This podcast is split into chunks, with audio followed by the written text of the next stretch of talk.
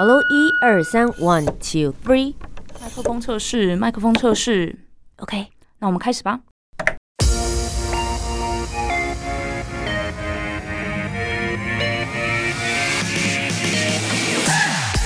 很会说，很会讲，不再是广播主持人的专利。Podcaster 没有限制，没有框架。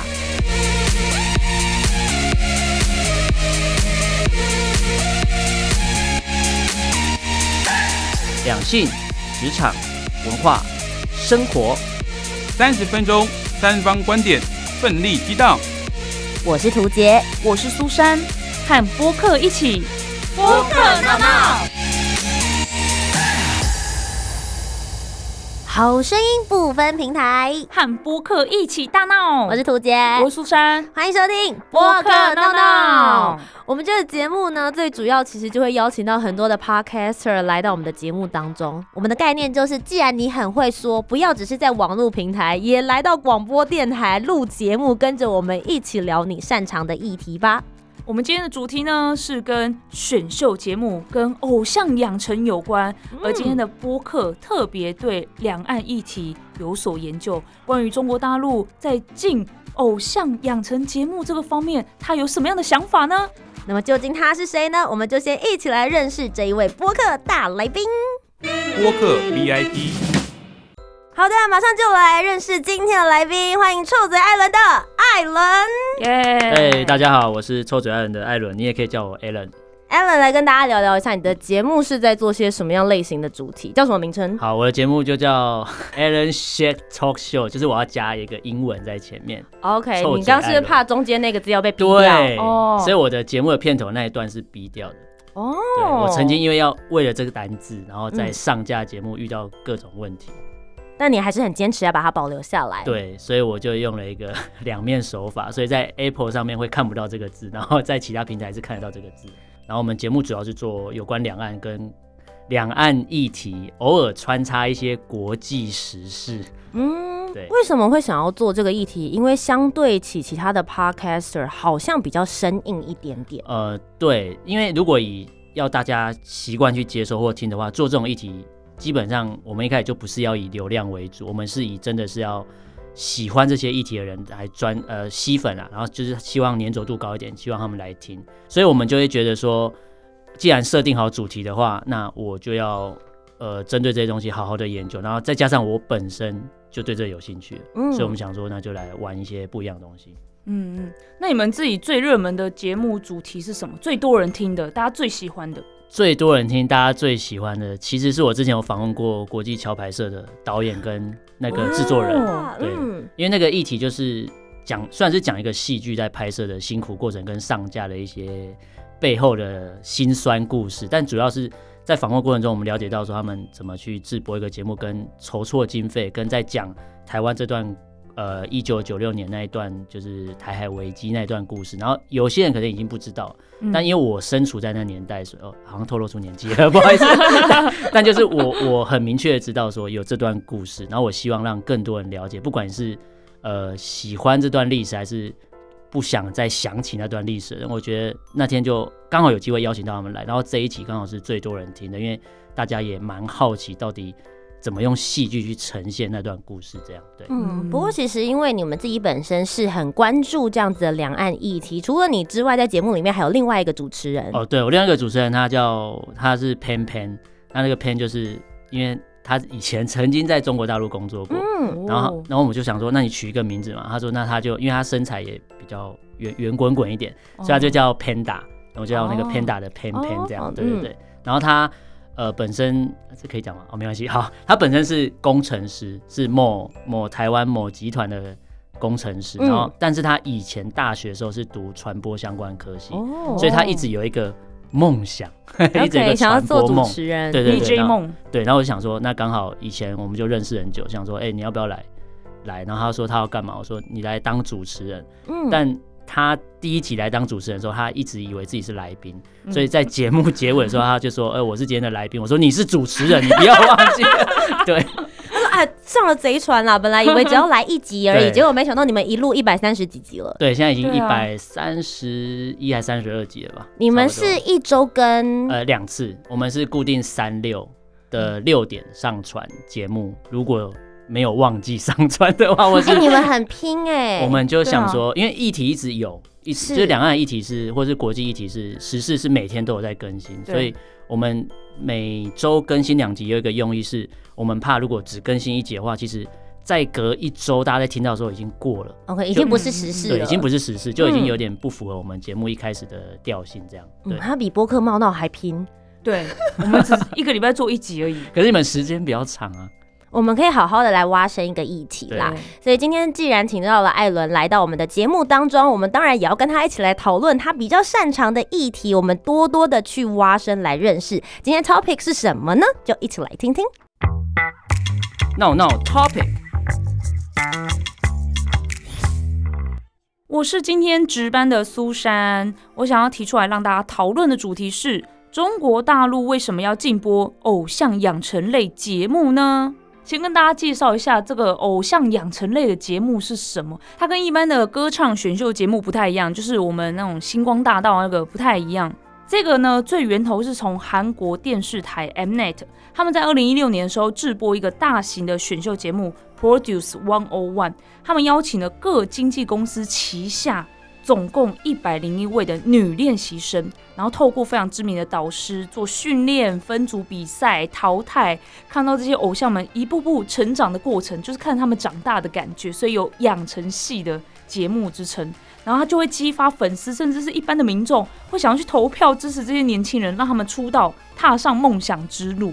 那这样的偶像养成类型的节目呢，非常非常的成功，后续的经济效益非常的大，所以这股热潮呢，也在全世界都流行了起来。那中国大陆呢，在二零一八年制播了第一档类似的节目，叫做《偶像练习生》，那他们组成的是男偶像团体。也是获得了非常巨大的成功，比如说代言啊，然后跑的一些通告啊，上了节目发的专辑，哇，那赚的钱真的是非常非常的惊人。然后其他的电视台啊、平台的偶像养成类节目，也如雨后春笋般的冒出来，比如说《青春有你》系列，或是《创造营》系列等等。但最近中国大陆政府呢，大动作的整顿娱乐圈还有粉丝文化。他们有颁布八条新的规定，加强对节目以及人员的管理。其中一条就是不得播出偶像养成类的节目。嗯，那中国电视艺术家协会他们还特别哦，针对这个娱乐圈当中，他们觉得因为阴阳合约、饭圈文化、粉丝经济、流量明星等等的这些议题事件呢，造成了失德的行为，所以这类型的节目就不能再被制播了。然后会影响到这个节目的观感，其实有一个算是压倒最后一根稻草的，就是粉丝投票这件事情。粉丝的力量真的是非常非常大。他们为了要帮偶像投票呢，他们就购买了跟节目联名绑定的一些合作的商品。那其中有一个节目呢是跟牛奶合作，所以呢粉丝们就买很多很多的牛奶，一箱一箱的买，然后透过这个瓶盖上面的 QR code 去做投票。然后为了要冲高这个票数，就不断的买，不断的买，不断地买。但是你一天会喝这么多牛奶吗？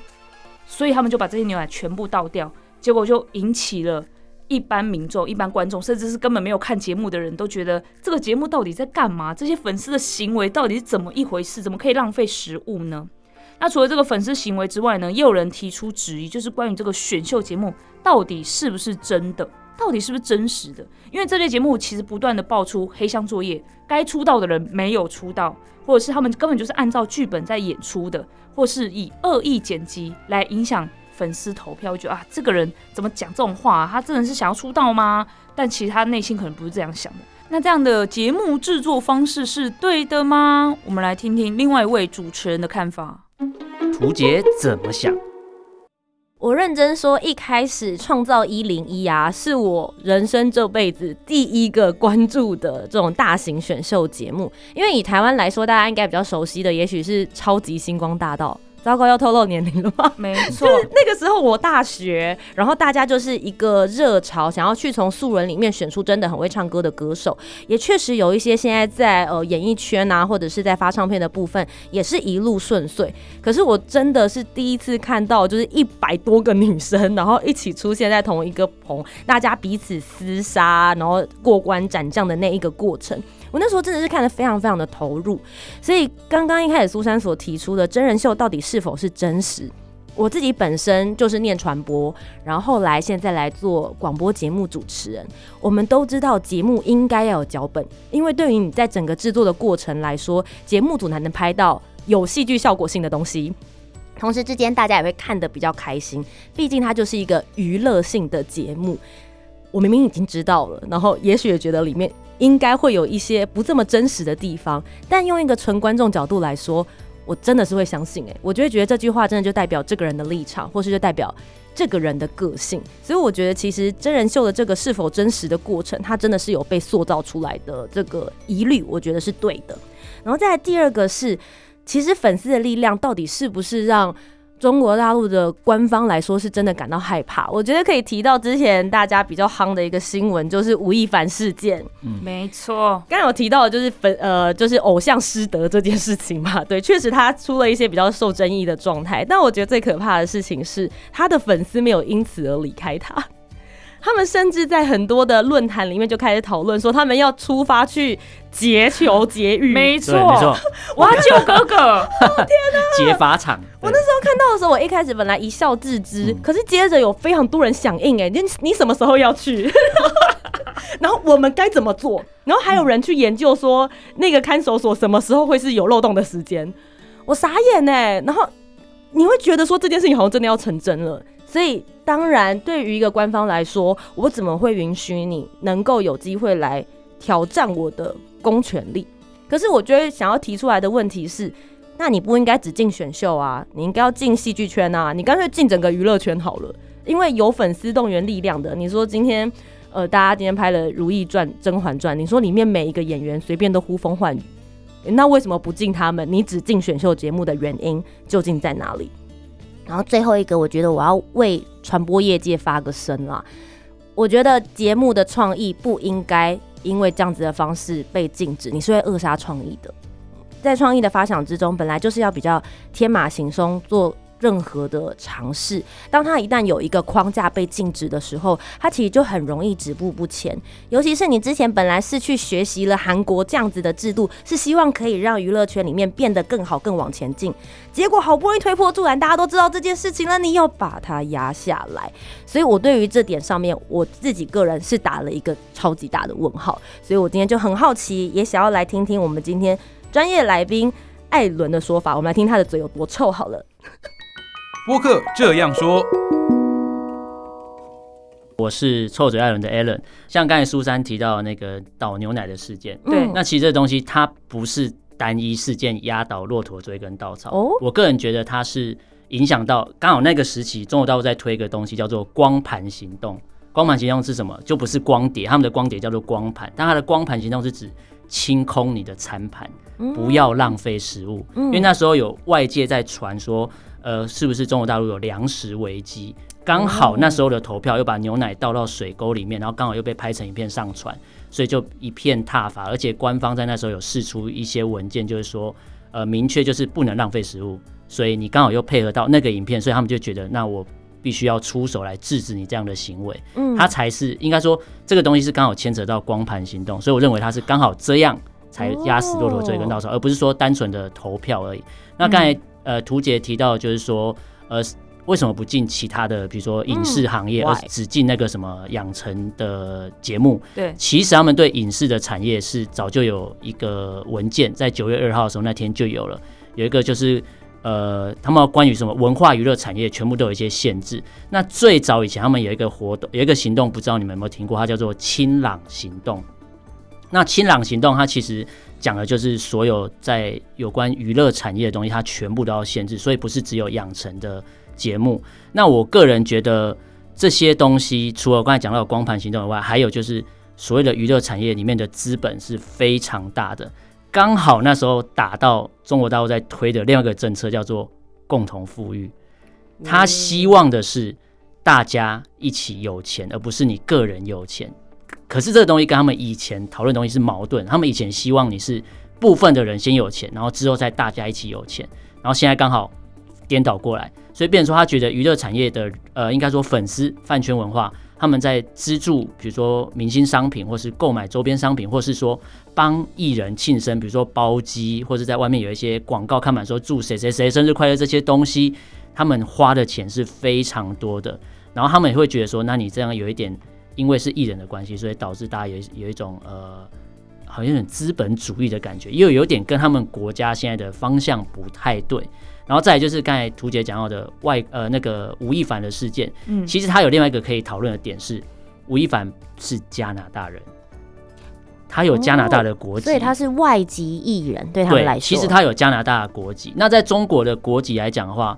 呃，他们他们的呃，像台湾是可以允许双重国籍，嗯，可在中国的话，就是你只要有另外一国的国籍，你在中国国籍会自动被注销掉。注销。所以之前有另外一个艺人叫做谢霆锋，他才会主动跳出来说，我放弃加拿大国籍，因为谢霆锋本身也是加拿大人，哦，所以他要成为一个堂堂正正的中国人，他就必须要放弃其他国籍。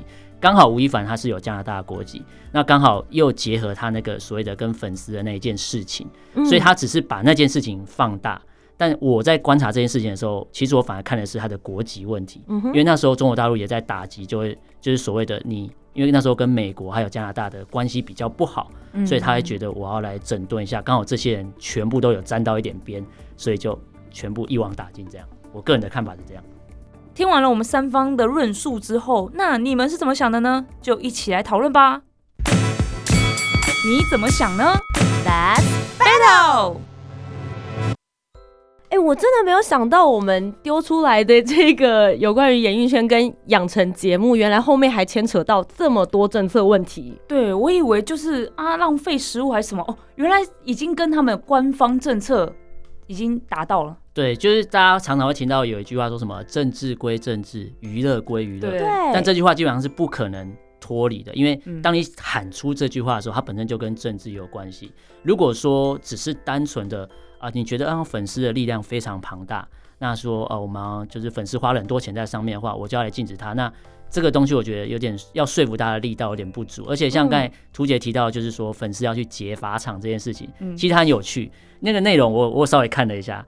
他其实是因为他们在讨论的是人数的问题，对，因为以共产党员来讲的话，共产党员大概有九千多万，快一亿，是。但是他们在讨论的是，除了共产党员以外，比如说警察有多少人，他们就说，哎，我们我们吴亦凡的粉丝早就超过这些警察人数，所以我们一次出发 就可以把它搞定了。而且那时候在微博传的这个文章我有看，他们还讲还讲到说要怎么做炸弹，如果真的这个事情发生的话。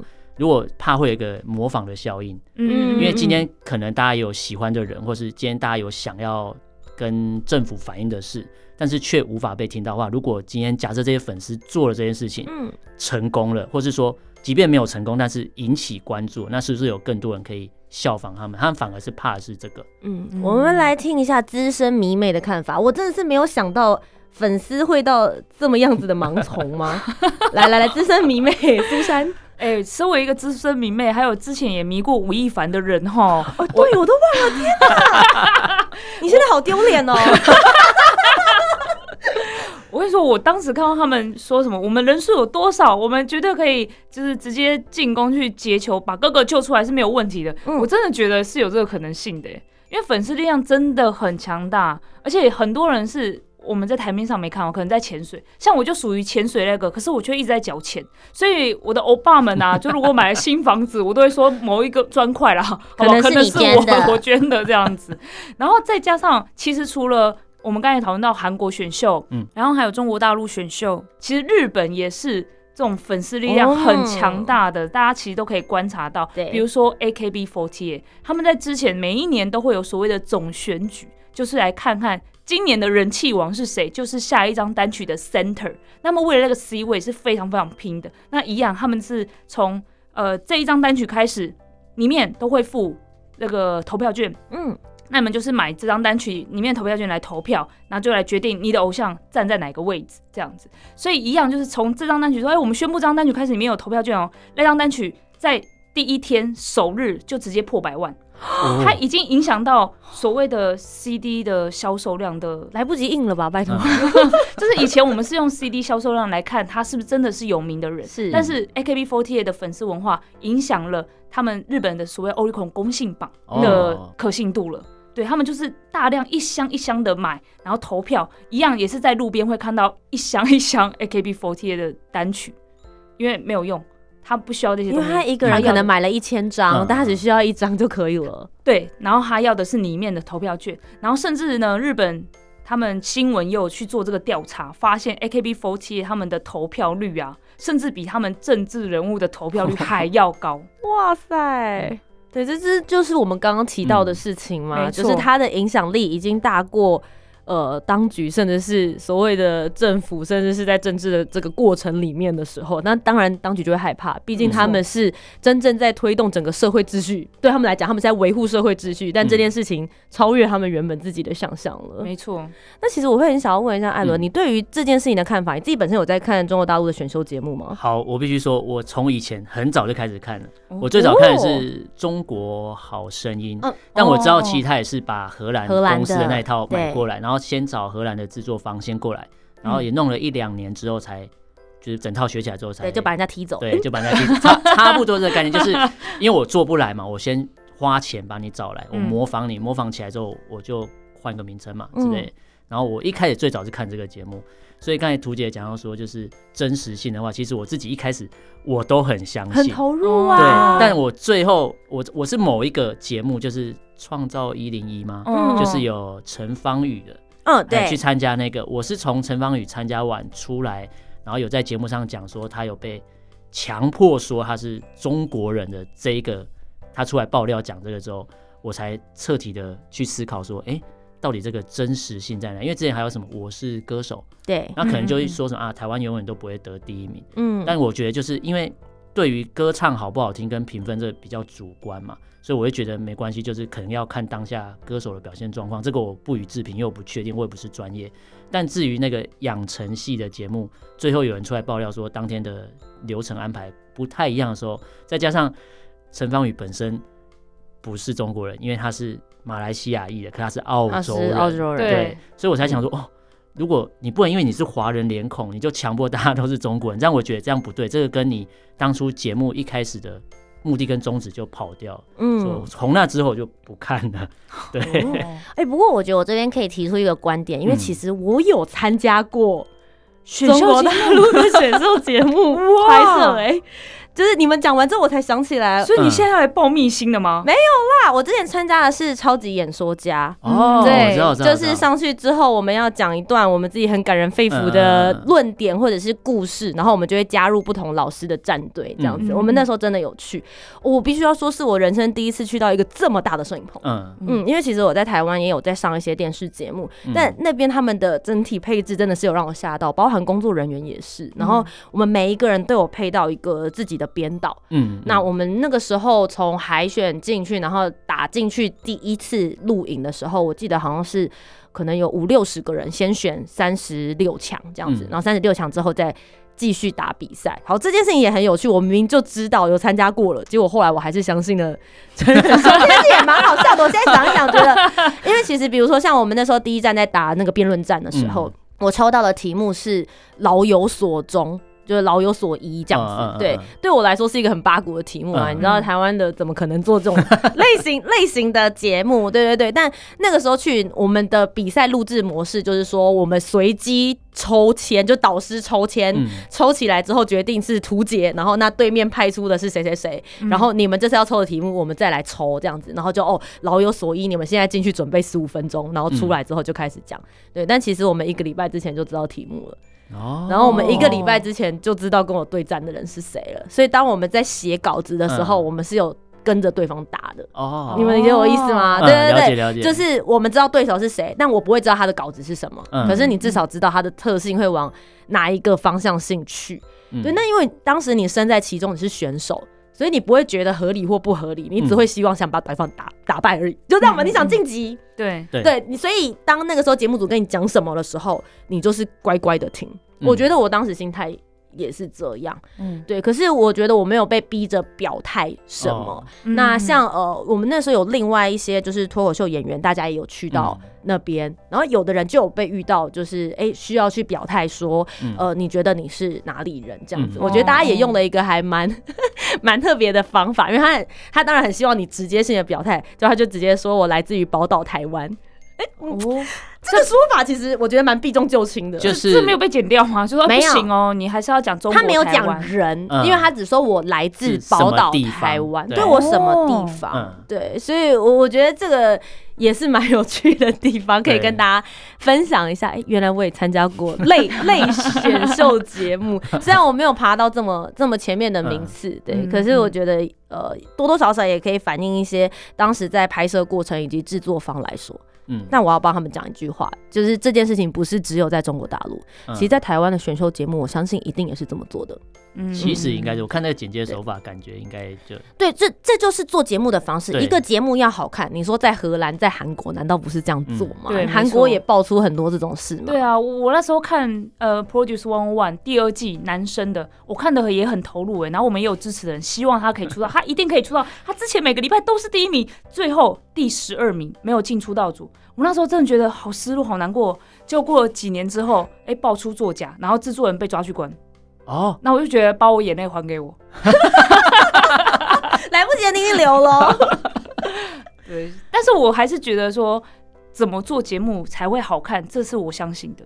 嗯嗯，嗯，好啦，今天跟大家讨论了很多方不同的观点，那最后是不是也请艾伦可以跟我们做一个简单的统整跟结论，就是你自己个人对于他们这一块，就是进养成节目，或者是中国大陆在操作整个演艺圈的过程当中，你自己这边有些什么样的看法？也鼓励听众朋友可以用什么样子的角度来观看这些节目？好，那其实今天讨论这个娱乐圈或是讲饭圈，哈，因为讲饭圈可能大家会比较常听到。我觉得他们在整治这个东西，其实我个人觉得有点开倒车啦。就像图姐一开始讲了，都都从韩国那边学那一套，那干嘛不让他下去？而且如果以韩国来讲，它是成功的案例哦。他们国家花了二十年，他们是用战略的概念，花了二十年来推广娱乐产业。所以你看现在的，不管是 K-pop 或是 Netflix，在亚洲区的，就是韩国了嘛。占有一席之地了。对那，那中国这样有这么庞大的市场，我觉得你你如果愿意让大家去喜欢你的文化的话，我觉得这是娱乐产业是一个非常好推广文化的东西。但在这时候踩刹车，好像就是让会让外界会觉得说你是在怕什么，或是说你到底呃你是不相信自己有。有没有办法到达那个水准嘛？因为我觉得，就刚才呃，应该说，就我之前看到一些节目，或是中国目前推出很多所谓的动画，我觉得水准都是有到的。我个人是，我都会去观看，包含在可能串流平台上，我都会去观看，因为我觉得我不会因为它是中国的东西而全部就就说啊不要，就是逢中必反，我不会这样，因为我觉得娱乐这种东西或是软性的东西，你就是要去接触嘛。因为嗯假设好，如果说以好莱坞动画，美国是最厉害的话，那大家也都是都是从学习开始嘛，学习之后你再把自己的文化加进去，你才有办法让大家更加去了解你的东西。所以我觉得，如果听众朋友你们在不管是要接触所谓的娱乐圈文化，说接触所谓的呃中国大陆的东西的话，其实不用说那么排斥啊。我个人觉得你不用全盘接受，但是你可以挑东西来看。嗯那如果你真的不知道怎么接入接触的话，如果你今天是最简单一点，就是从软性的，就我讲娱乐圈啊、动画、游戏，我觉得都 OK。那如果你觉得要看东西觉得太麻烦、太的话，用听的话，你可以搜寻“臭嘴艾伦”这个节目，你就可以知道说我们会帮你更新实时，让你在很简短的可能三十到四十分钟，你就可以马上知道说至少目前这个礼拜发生了什么事情这样。今天非常谢谢艾伦来到我们的节目当中。我觉得其实很棒的事情是，不论是我们今天的讨论，还是在他 podcast 里面的讨论，他都是用一个很中立而且客观的方式，嗯然后来跟大家分析每一个事件。今天也让我们学到了不少。对，真的，所以今天非常感谢艾伦来到我们节目啦，谢谢大家耶感谢大家今天的收听。如果你们希望我们访问哪一位播客的话，也欢迎到我们的节目留言板留言告诉我们哦。那么我们就下周节目再见喽！不要忘记要继续锁定我们的播客闹闹我是主持人涂杰，我是苏珊，我们下周节目见，拜拜。拜拜